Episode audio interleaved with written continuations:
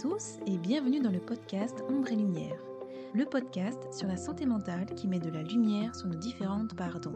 Je m'appelle Gwendoline Bichot, j'ai 34 ans et j'ai décidé de créer ce podcast car je souffre moi-même de différents troubles psychiques et émotionnels et j'ai ce besoin de mettre des mots MOTS sur des mots MAUX et de pouvoir apporter mon soutien à toutes ces personnes qui vivent des choses extrêmement difficiles et qui n'osent pas en parler ou qui se sentent seules. Retrouvez-moi chaque jeudi sur toutes les plateformes pour lever le voile sur les troubles de la santé mentale. Parce que ce n'est pas juste dans notre tête que ce que nous vivons est bien réel, il est important d'exprimer ce que l'on ressent à l'intérieur pour ne plus avoir besoin de faire semblant à l'extérieur.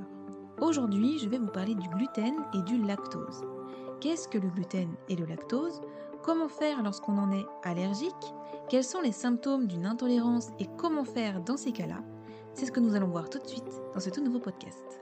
Si cet épisode vous plaît et que le podcast de manière générale vous semble pouvoir être utile à d'autres personnes, n'hésitez pas à le partager et je vous invite même à le noter avec la note de votre choix sur iTunes. Laissez-moi un petit like ou un commentaire, je prendrai plaisir à vous lire et à vous répondre. Qu'est-ce que le gluten? Dérivé du latin qui signifie colle, glu, le gluten est un terme générique qui regroupe les protéines que l'on retrouve dans certaines céréales, comme le seigle, l'avoine, le blé, l'orge ou l'épeautre. En cas de maladie cœliaque, ce sont les gliadines du blé et de l'épeautre, céréales proches du blé, les sécalines du seigle, les ordéines de l'orge qui sont en cause. On met de côté les gliadines de l'avénine, gluten de l'avoine, car selon certaines études, l'avénine serait bien tolérée chez certains patients souffrant d'intolérance au gluten. On parle aussi de personnes souffrant d'une sensibilité au gluten. En effet, chez ces personnes, la consommation d'aliments riches en gluten entraîne les mêmes symptômes que les maladies cœliaques. Quel est le rôle du gluten? Le gluten joue un rôle essentiel dans la fabrication de certains aliments, comme le pain par exemple, il a un pouvoir de liant, c'est un fixateur d'eau, ce qui rend la pâte moins collante et assure une meilleure élasticité. La mie du pain est ainsi moelleuse et résistante. Quels sont les aliments contenant du gluten? Il existe un moyen mnémotechnique pour se souvenir des cinq céréales principales qui contiennent du gluten. Grâce au mot sabot. S pour seigle, A pour avoine, B pour blé, froment, calmu, épeautre, etc. O pour orge et T pour triticale, céréales hybrides du seigle et du blé. On trouve du gluten dans la plupart des farines et donc dans les aliments préparés à base de farine. Les pâtes, les produits de boulangerie, pain, pain de mie, biscuits, pâtisseries, brioches, crêpes, gaufres, muffins, beignets, etc. La plupart des céréales pour petit déjeuner, les bières maltées, une quantité de plats préparés, pizza, quiche, viande et poissons panés, les sauces, soupes et desserts liés avec de la farine de blé, certains assaisonnements et condiments. On peut également trouver du gluten dans d'autres aliments, charcuterie, pâté, saucisses, sauce au soja, surimi, sucre glace, poudre d'ail, certains arômes naturels et artificiels à base d'arômes de malt. Cet ingrédient n'est pas toujours mentionné sur les étiquettes, ce qui peut rendre compliqué les achats alimentaires chez les patients atteints de maladies cœliaques. Un logo épibarré a été développé pour permettre aux consommateurs et patients d'identifier les produits exempts de gluten. Cette liste est disponible sur le site de l'AFDIAG, Association française des intolérants au gluten. Le marché de l'agroalimentaire a aussi développé une grande variété de produits sans gluten, la farine de blé étant remplacée par de la farine de riz ou de châtaigne la plupart du temps. Intolérance au gluten, quelles sont les causes et symptômes? L'intolérance au gluten, également appelée maladie cœliaque, est une maladie chronique intestinale auto-immune liée à l'ingestion de gluten. Il ne faut pas confondre avec l'allergie au blé qui apparaît souvent chez le jeune enfant. On ne connaît pas précisément les causes de la maladie, mais elle est sans doute génétique. Il y a plus de femmes que d'hommes à en souffrir, donc un facteur immunitaire semble également en cause, mais les recherches sont toujours en cours. L'intolérance au gluten peut apparaître chez les jeunes enfants de 6 mois à 2 ans, après l'introduction des céréales dans leur diète, comme elle peut se déclarer à l'âge adulte entre 20 et 40 ans. L'intolérance au gluten est compliquée à diagnostiquer car ses symptômes sont très divers et ne sont pas liés spécifiquement à cette maladie. Par ailleurs, les symptômes diffèrent si la maladie se déclare chez l'enfant ou chez l'adulte. Chez les nourrissons et les enfants en bas âge, les symptômes n'apparaissent qu'après l'introduction des farines contenant du gluten, avec une diarrhée classiquement décrite comme graisseuse, de la fatigue et des douleurs abdominales. Ces manifestations peuvent être plus ou moins importantes, se succéder ou parfois même ne pas survenir pendant plusieurs semaines. Le diagnostic devient alors plus difficile une cassure de la courbe de croissance responsable d'un retard de croissance et d'une petite taille peut dans ce cas alerter les parents et le médecin. Un retard pubertaire chez les enfants plus âgés peut également s'observer. Un bon développement psychomoteur peut également être affecté par l'intolérance au gluten. La présence d'un abdomen un peu plus volumineux associé à cette cassure de courbe peut également être significative de l'intolérance au gluten. Chez les adultes, en revanche, il existe fréquemment des formes sans symptômes, francs, voire complètement asymptomatiques, mais dans le tableau typique, on retrouve des manifestations intestinales, douleurs abdominales, amaigrissement, diarrhée, ballonnement et fatigue. La maladie cœliaque se traduit aussi par d'autres manifestations éventuelles comme une perte de poids, de la fatigue et une irritabilité, une pâleur en cas d'anémie, un état dépressif, des douleurs aux os et aux articulations, des crampes musculaires, une infertilité et une absence de menstruation, des engourdissements et des douleurs neuropathiques dans les membres, des éruptions cutanées, des aftes ou ulcères dans la bouche. Des symptômes comme l'épilepsie, des douleurs osseuses, une ostéoporose, une hépatite ou encore une thyroïdite et des carences en vitamines A, D, E, B12, K, fer, folate, calcium, magnésium peuvent être constatés. Chez les adultes, la maladie est diagnostiquée en moyenne plus de 10 ans après l'apparition des premiers symptômes. Les symptômes au départ sont un inconfort intestinal, des diarrhées, des nausées, des ballonnements, des douleurs, une perte de poids. Plus le temps passe, plus ces signes se font aigus et plus la muqueuse intestinale est attaquée. Quels sont les dangers du gluten sur la santé? Chez un patient atteint de la maladie cœliaque, intolérance au gluten, l'ingestion de gluten va provoquer une inflammation dans l'intestin grêle et rendre la muqueuse poreuse, laissant passer des toxines dans l'organisme. Certaines personnes sont plus susceptibles d'être cœliaques, telles les apparentées au premier degré de personnes cœliaques avec un risque de 10%, celles souffrant de maladies auto-immunes comme un diabète de type 1, insulino-dépendant, des maladies de la thyroïde et du foie, un vitiligo ou une dermatite herpétiforme, cette éruption cutanée prurigineuse est l'expression cutanée de la maladie cœliaque. Ainsi, la consommation de cette protéine chez ces patients provoque des douleurs intestinales et un vrai inconfort digestif. Quelle différence entre l'intolérance, l'allergie et la maladie de Crohn? Attention à ne pas confondre intolérance et allergie. L'allergie oubliée, lui, entraîne une réponse du système immunitaire et par conséquent une action des anticorps. La réaction peut être très grave, entraînant des problèmes respiratoires avec un œdème de quinque. Il faut donc cesser définitivement d'en consommer. Par ailleurs, à côté de l'intolérance au gluten et l'allergie au gluten, il est décrit une hypersensibilité au gluten chez un grand nombre de personnes, en principe testées non cœliaques et non allergiques, et qui disent qu'elles vont mieux si elles ne mangent plus de gluten. Il s'agirait en fait d'une hypersensibilité due à une hyperméabilité intestinale. Dans le cas de la maladie de Crohn, les causes sont plus complexes. Quand on souffre de cette maladie, on peut connaître trois phases. Une phase de poussée, une pendant laquelle le patient va mieux, une phase de rémission. L'exclusion du gluten peut avoir un effet bénéfique au cours des deux premières phases, mais cela n'est pas certain. Ce qui est certain, c'est que pendant ces phases, le médecin propose aux patients un régime sans résidus, sans lactose. Comment détecter une intolérance au gluten? Pour poser un diagnostic d'une intolérance au gluten, il faut rechercher les anticorps spécifiques de la maladie, les antitransglutaminases dans le sang via une prise de sang. En cas de positivité, pratiquer une endoscopie avec prélèvement, biopsie, sur la partie haute de l'intestin grêle du duodénum. Enfin, constater une rémission des symptômes après la mise au régime sans gluten. En effet, l'efficacité du régime sans gluten sur l'amélioration et la disparition des manifestations et sur la restauration des villosités intestinales entre 12 et 18 mois est un élément confirmant le diagnostic de l'intolérance au gluten. Par ailleurs, certains maladies cœliaques ont des anticorps négatifs et en cas de forte suspicion, une endoscopie peut être nécessaire pour porter le diagnostic. Que manger? Quel régime quand on est intolérant au gluten? Les maladies cœliaques doivent éliminer tous les aliments à base de blé, froment et ses dérivés, épeautres et camus, mais aussi les aliments à base d'orge, d'avoine et de seigle, comme le pain, les pâtes, les pâtes à tarte, les biscuits, la semoule, les raviolis, le couscous, les panures, les beignets, les feuilletés. Il faut bien lire les étiquettes car le gluten est présent dans les produits auxquels on ne pense pas forcément. Quels sont les féculents qui ne contiennent pas de gluten? De nombreux féculents ne contiennent pas de gluten. Tous les légumes secs, comme les haricots blancs, rouges, les lentilles, les pois chiches, mais aussi les céréales qui ne contiennent naturellement pas de gluten, quinoa, riz, maïs, pommes de terre et toutes les graines et fruits à coque. Quel traitement contre l'intolérance au gluten? Le traitement s'appuie sur l'élimination totale et définitive des aliments contenant du gluten. De nombreux produits alimentaires, notamment ceux destinés aux nourrissons, sont aujourd'hui disponibles sans gluten. Il est aussi possible de prendre des probiotiques ou des compléments alimentaires qui sont anti-inflammatoires pour la paroi intestinale. Il n'existe pas d'autre traitement de la maladie cœliaque. Quelles conséquences sur le corps? L'intolérance au gluten peut évoluer vers des formes plus sévères si un régime strict sans gluten n'est pas respecté. Les complications les plus fréquentes sont les conséquences d'une mauvaise absorption des nutriments dans l'intestin, comme les protéines, les vitamines, les minéraux, comme le fer, et les lipides. Les nutriments étant mal absorbés dans l'intestin, une forme de malnutrition peut apparaître et provoquer une fatigue, une faiblesse musculaire, un amaigrissement et des carences alimentaires. D'ailleurs, lorsque le fer est mal absorbé, les réserves dans l'organisme diminuent, provoquant ainsi une anémie. Apparaissent alors une grande fatigue, une perte de poids, un essoufflement, un manque d'appétit, une pâleur, une tachycardie. Une intolérance au lactose, une arthrite et la survenue de lithiase urinaire peuvent s'observer.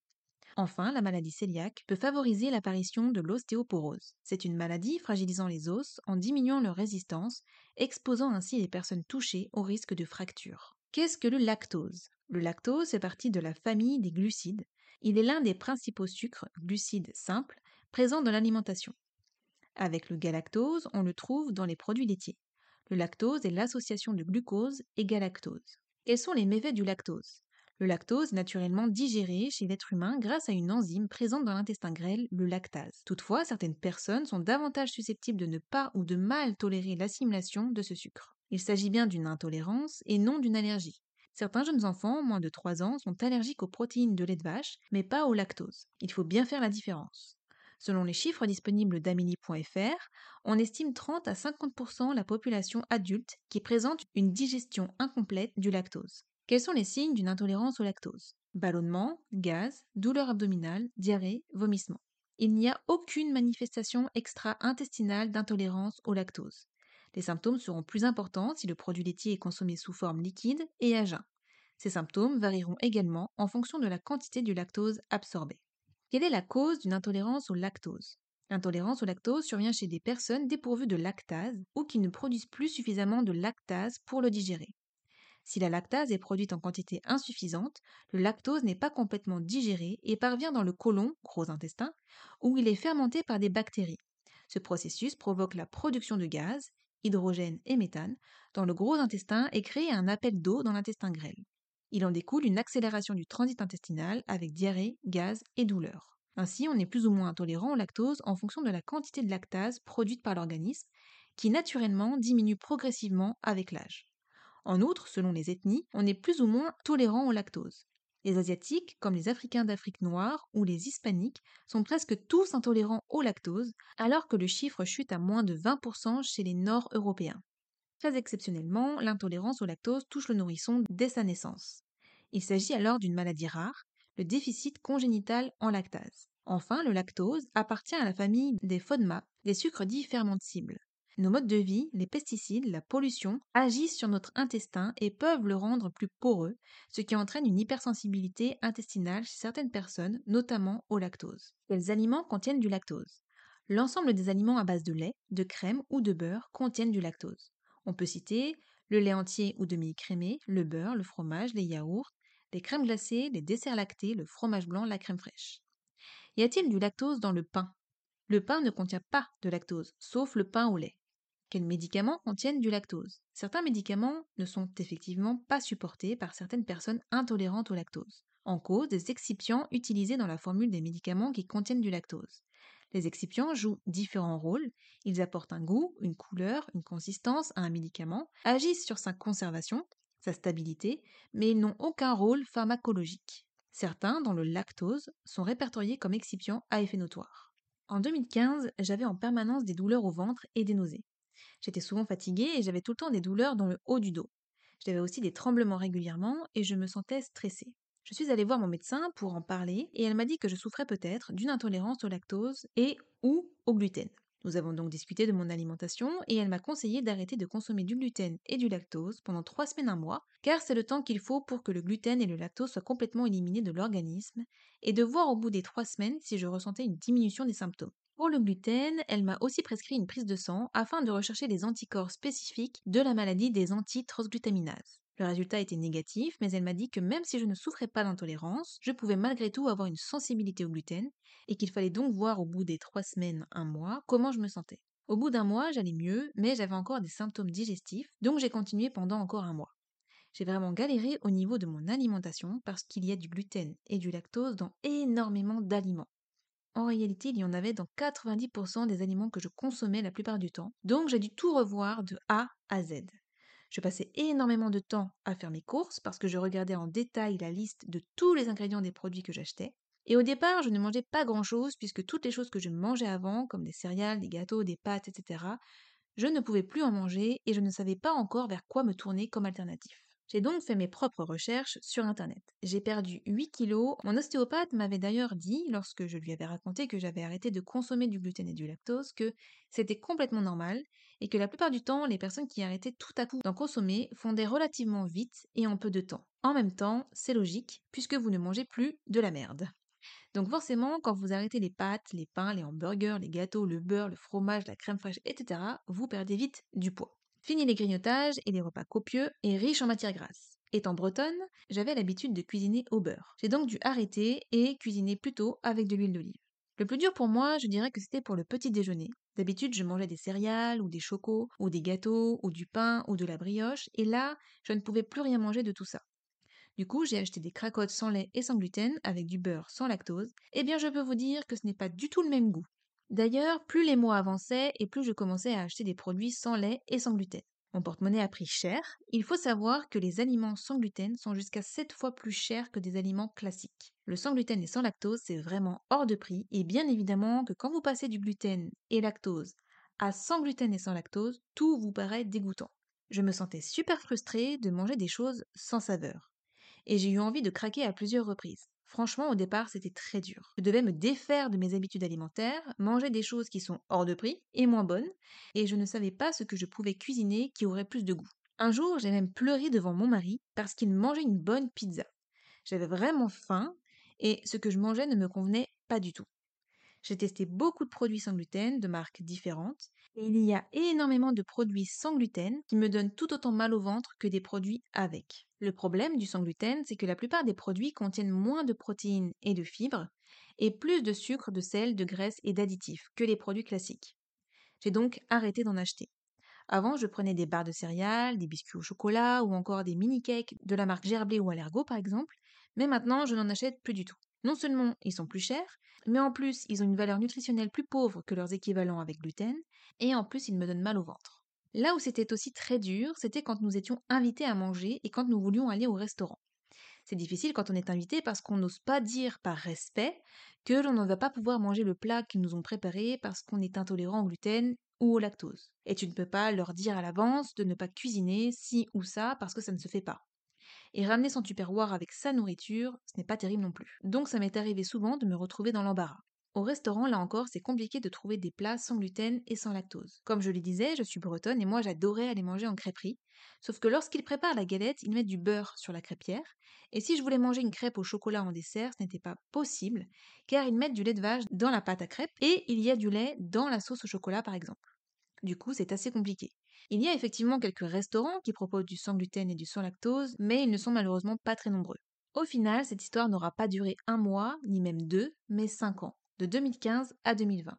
Et c'est fin 2020, après le décès de mon chien, que j'ai recommencé à manger des aliments à base de gluten et de lactose. Parce que j'étais tout simplement au bout de ma vie, suite à son départ, et du coup, je m'étais réfugiée dans la nourriture. Bien évidemment, cela m'a fait reprendre du poids, il m'arrive d'avoir des nausées et des maux de ventre si je mange beaucoup de gluten ou si j'en mange à chaque repas. Je sais que la semoule de couscous, je ne peux pas du tout en manger. Je sais maintenant gérer ma consommation pour ne pas trop souffrir, que ce soit avec le gluten ou avec le lactose. Par exemple, je peux manger du beurre, mais je ne peux pas ni boire de lait de vache, ni manger de la crème fraîche. J'utilise donc du lait d'amande pour faire de la pâte à crêpes, par exemple. Pour le fromage, si j'en prends le midi, je ne vais pas en prendre le soir. Je ne peux pas manger des céréales, par exemple, surtout les granolas, ça me donne beaucoup trop mal au ventre. Je mange encore des cracottes sans gluten le matin, plutôt que du pain ou des viennoiseries. En fait, il faut apprendre à se connaître, et il faut tester pour savoir où est la limite, savoir ce qui est bon ou non et dans quelle quantité. À force d'avoir testé énormément de produits sans lait et sans lactose, je sais maintenant quelles marques et quels produits sont bons en termes de goût et lesquels ne le sont pas. J'arrive à me faire des bons petits plats sans gluten et sans lactose qui ont du goût. Il y a encore des petites choses comme par exemple la crème fraîche où je n'arrive pas à trouver une alternative sans lactose et tout aussi bon que la vraie, donc je continue à chercher et à tester. Dans l'ensemble, j'évite quand même le plus possible le gluten parce que je sais que ce n'est pas très bon pour moi. Ce que je retiens de ces 5 années sans gluten et sans lactose, c'est qu'effectivement j'y suis bien sensible. Que les symptômes que j'avais avant de faire ce régime ont diminué lorsque j'ai cessé d'en consommer, que mon corps se porte mieux si je mange sans gluten mais que je peux quand même en manger de temps en temps sans être mal, même chose pour le lactose, que les produits sans gluten sont chers et pas forcément meilleurs pour notre santé, qu'autant se priver comme je l'ai fait pendant 5 ans, ce n'est pas forcément la solution parce que j'étais frustrée en permanence et que cela jouait beaucoup sur mes nerfs. Qu'il faut juste apprendre à mieux s'alimenter et à trouver le juste milieu au niveau des quantités. Que notre santé dépend de notre alimentation et que c'est donc important d'y faire attention. Pendant cette période, on m'a beaucoup critiqué et jugé. J'ai entendu Tu ne manges pas de gluten et tout parce que c'est un effet de mode. Ou Tu fais ça pour te faire remarquer. Ou encore tu en mangeais avant, donc je ne vois pas pourquoi maintenant tu n'en mangerais plus. Ou bien que j'étais chiante à ne pas manger comme tout le monde, etc. La plupart de ces phrases viennent de mes parents. Quand ils faisaient un gâteau, par exemple, ils insistaient pour que j'en mange, sous prétexte qu'une petite part, ça n'allait pas me tuer. Donc je voulais vous dire que si jamais on critique votre façon de vous alimenter, peu importe la façon de vous alimenter, que l'on se moque de vous, faites abstraction de tout ça. Laissez-les penser ce qu'ils veulent. Ils ne sont pas dans votre corps, ils ne savent pas ce qui est bon ou non pour vous, et ce n'est pas eux qui se sentiront mal après si vous en mangez, donc laissez-les dire. Apprenez à vous en foutre. Les gens aiment critiquer, c'est comme ça, mais ne vous rabaissez pas à eux, ne leur répondez même pas. Vous valez bien mieux que ça. Mangez ce qui vous fait du bien et basta. Je vous invite à me suivre sur Instagram. Mon compte c'est Gwendoline Bichot, tout attaché et en minuscule, car je proposerai différents lives sur divers sujets afin de pouvoir échanger avec vous directement. Voilà, c'est tout pour cet épisode. Merci de m'avoir écouté J'espère que ce podcast sans filtre vous a plu, qu'il vous a aidé. Je vous envoie plein d'amour. Prenez soin de vous et je vous dis à jeudi pour une prochaine écoute. Bye